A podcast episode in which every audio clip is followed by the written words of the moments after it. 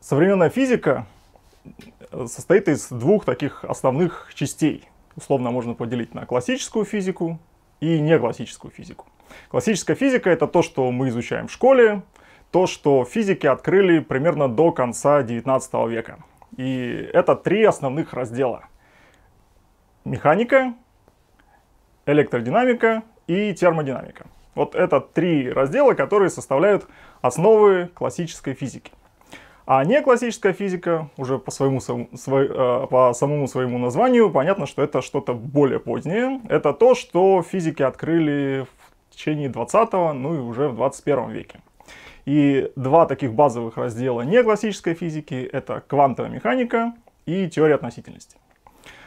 А, а сейчас давайте рассмотрим основной раздел классической физики, классическую механику. То, собственно, с чего начиналась вообще сама наука физика в том виде, в котором мы ее знаем сегодня, в том виде, в котором нам ее преподают в школе.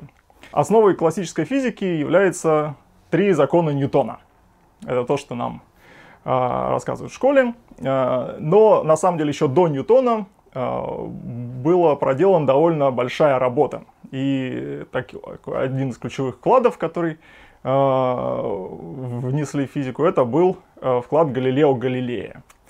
Э, Галилей на самом деле сформулировал довольно важные методологические принципы и был такой, таким предвестником Ньютона и его трех законов, трех законов механики.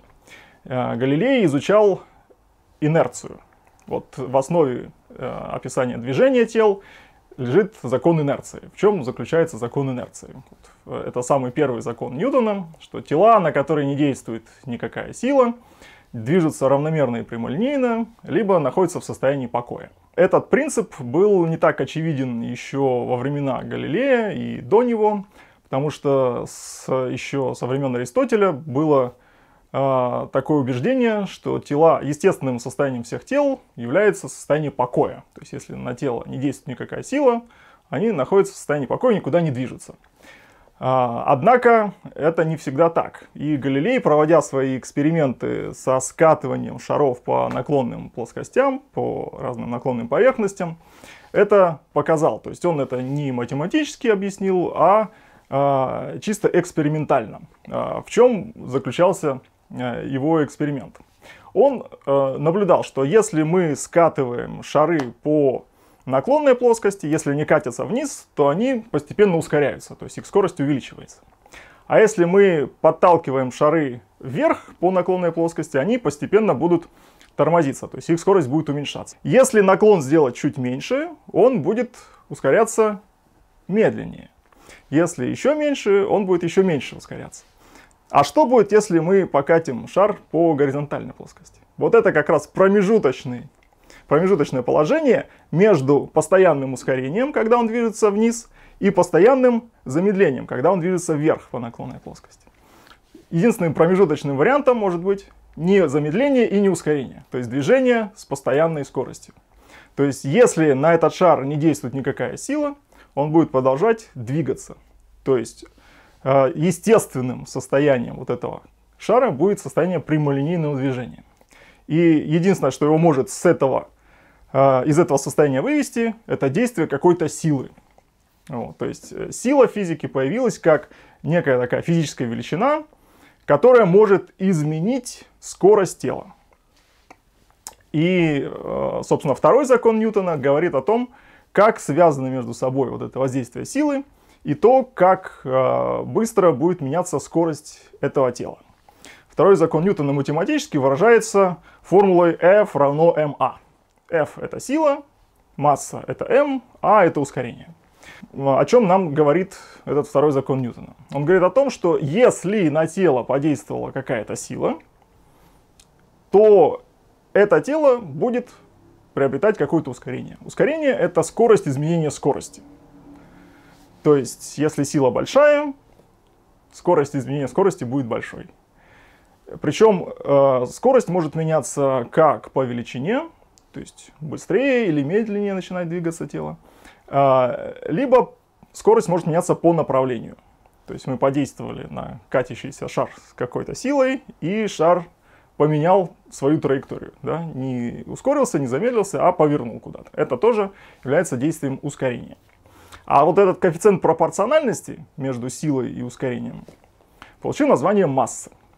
А масса как мера инертности тела. Вот такая вот странная формулировка.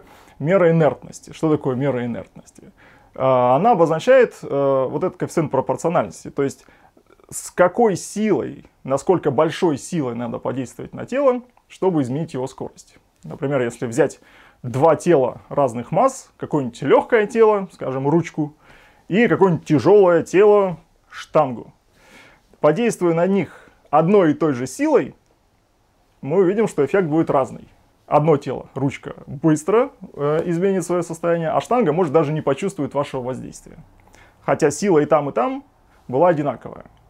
Вот это означает, что качественно эти тела отличаются. А в чем отличие? Отличие в массе. Вот эта вот масса у штанги больше, поэтому, чтобы изменить ее положение, изменить ее скорость, нужно приложить большую силу. И это вот чисто математическая формула, которая позволяет объяснить довольно много э, эффектов, которые мы наблюдаем в повседневной жизни. Например, э, вот это вот, э, в качестве вот этой силы может быть, например, гравитация. Это вот еще одна такая заслуга Ньютона, то, что э, он один из важных вкладов, который он внес э, в физику, это формулировка закона всемирного тяготения, важность которой заключается вот в этом слове всемирного. Потому что э, до того времени считалось, э, что законы природы на Земле, вот, которые объясняют, описывают то, что происходит вот здесь на Земле, это одни законы, а законы, которым подчиняются небесные тела, Луна, Солнце, другие планеты, это совершенно другие законы, что вот есть некий мир земной и мир небесный, и они э, сущностно различные друг от друга и, соответственно, должны подчиняться разным законам.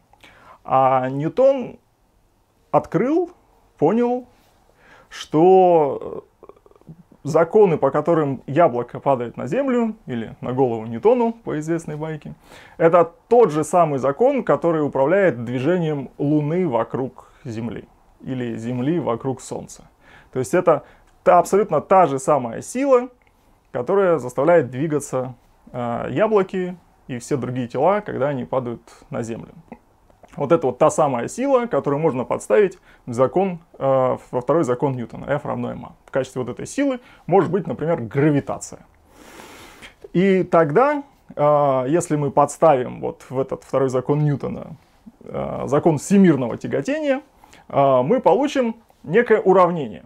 С одной стороны, формулировка закона всемирного тяготения, гравитационное постоянное, произведение двух масс на квадрат расстояния между ними – а с другой стороны МА, масса тела на его ускорение. И производя чисто математические преобразования, сокращая массу слева и справа, мы можем вывести, что тела, которые находятся в гравитационном поле Земли и падают на Землю под действием силы тяжести, все тела будут падать с одним и тем же ускорением. Потому что масса сокращается, и от массы тела не зависит то, с каким ускорением оно будет падать на Землю. А, это нам известно еще со школы и кажется не таким уж и странным э, и необычным фактом, но во времена Ньютона, во времена Галилея это было еще а, совершенно удивительно, потому что было ну, совершенно очевидно, что более тяжелые тела должны быстрее падать на Землю. Они же более тяжелые, и, и в качестве примера можно было привести э, легкую пушинку, которую бросают, и какую-нибудь э, тяжелую, не знаю, тяжел, тяжелый молоток. Если их одновременно отпустить, то на землю молоток упадет быстрее, чем перо. Вот. Но сегодня мы знаем, что перо падает медленно, потому что есть сопротивление воздуха, и за счет вот аэродинамики э, воздух тормозит, тормозит перышко. Вот. Но если мы проведем э, другой эксперимент, возьмем, допустим, листок бумаги и его бросим, он тоже будет достаточно медленно падать. Но если его скомкать и сделать маленькой площади и бросить, он упадет одновременно с молотком. То есть даже легкий листочек бумаги но если его скомка сделать достаточно маленьким, чтобы сопротивление воздуха никак ему не мешало падать, эти два тела упадут а, одновременно. Но это такие рассуждения пока ну, чисто гипотетические. А, да. Эксперимент такой был проведен на самом деле. Э, в 1971 году, когда американская миссия Аполлон высадилась на Луну, э, точно такой же эксперимент провели. На Луне атмосферы нет, там нет ни воздуха, никаких газов практически. Э, и поэтому телам ничто не будет мешать падать на поверхность Луны. И даже в интернете сейчас можно найти вот этот вот небольшой ролик, когда астронавт держит в руках в одной руке молоток, в другой руке перо, от, отпускает их, и эти два предмета одновременно падают на поверхность Луны. Вот, то есть это экспериментально подтвержденный факт. А, вот этот факт сейчас кажется нам очевидным, и никто в этом не сомневается. А еще лет 400 назад это приходилось доказывать. Вот Ньютон это доказал математически, но для этого ему пришлось сформулировать второй закон механики F равно ма, закон всемирного тяготения, вот эта сила пропорциональна произведению масс и обратно пропорциональна квадрату расстояния э, между этими массами. А, а Галилео Галилей еще до Ньютона доказал, э, что все тела будут падать с одинаковым ускорением, чисто мысленным экспериментом. То есть вот точно так же, как он э, логически доказал, что по прямой линии тела будут, вот шар будет катиться до бесконечности, пока куда-нибудь не врежется, да, точно так же он чисто логически доказал, что все тела будут падать на Землю с одинаковым ускорением. Давайте попробуем проследить его логику, как он э, этот факт смог доказать, рассуждая логически. Он предположил, ну, да, допустим, например, у нас более тяжелые тела падают быстрее, чем более легкие. Ну, потому что они тяжелые, их Земля тянет сильнее, они должны падать быстрее. Допустим. Допустим, окей. То есть, если мы возьмем два тела, одно тяжелое, другое легкое, и отпустим их одновременно, тяжелое упадет быстрее, легкое упадет чуть попозже. Оно будет падать медленнее. Окей. А если теперь мы эти два тела свяжем друг с другом, приклеим, что тогда должно происходить? Ну, поскольку легкое тело падает медленнее, то когда мы его привяжем к тяжелому, оно его будет чуть-чуть тормозить. Правильно? Поэтому, если мы его отпустим, то тяжелое тело с привязанным легким должно падать чуть медленнее, чем само по себе. Но с другой стороны, если мы к тяжелому телу привяжем легкое, все вместе станет весить больше. То есть масса увеличится. Соответственно, вот эта вот связка должна падать еще быстрее, чем тяжелое тело. То есть получается, что если тяжелые тела падают быстрее, чем легкие, мы приходим к логическому противоречию. Вот если привязать к тяжелому легкое, с одной стороны легкое должно тормозить, с другой стороны связка должна быстрее падать, потому что она более тяжелая. И единственный выход из этого логического противоречия – это э, предположить, что все тела падают на Землю с одинаковым ускорением, независимо от того, какая у них масса. И это ускорение называется сегодня ускорение свободного падения, то самое g, которое в школе э, мы проходим, да, 10 метров в секунду в квадрате. Это вот э, такое ускорение, с которым все э, тела, брошенные на Землю, будут э, на нее падать. Насколько большое это ускорение? А, чтобы себе это представить, э, ну вот спортивные автомобили, когда разгоняются, есть такая характеристика, за сколько секунд до 100 км в час э, разгоняются спортивные автомобили, ну и любой автомобиль. Так вот, если мы отпустим какое-то тело свободное падение, то это тело разгонится до 100 км в час примерно за 3 секунды. Это такое ускорение, которым обладает далеко не каждый даже спортивный автомобиль.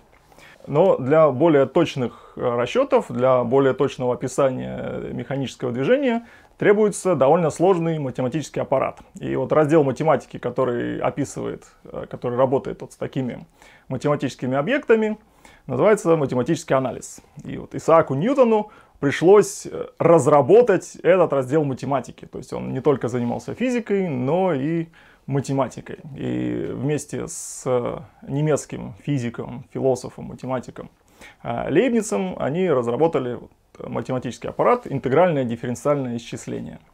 То, что мы в университете сейчас э, называем математический анализ. А, и с тех пор вся физика формулируется обязательно уже на языке дифференциальных уравнений. И второй закон Ньютона, который мы уже обсуждали, F равно ma, по сути своей является дифференциальным уравнением второго порядка, в который входит э, вторая производная от координаты. И вот этот э, математический аппарат с одной стороны и методологические принципы э, построения физической теории с другой стороны открыли э, путь, открыли пространство для исследования других областей природы, других э, э, явлений, которые в последующие годы, в последующие десятилетия уже дали начало новым разделам физики, такими как электродинамика и термодинамика, о которых мы поговорим в наших следующих лекциях.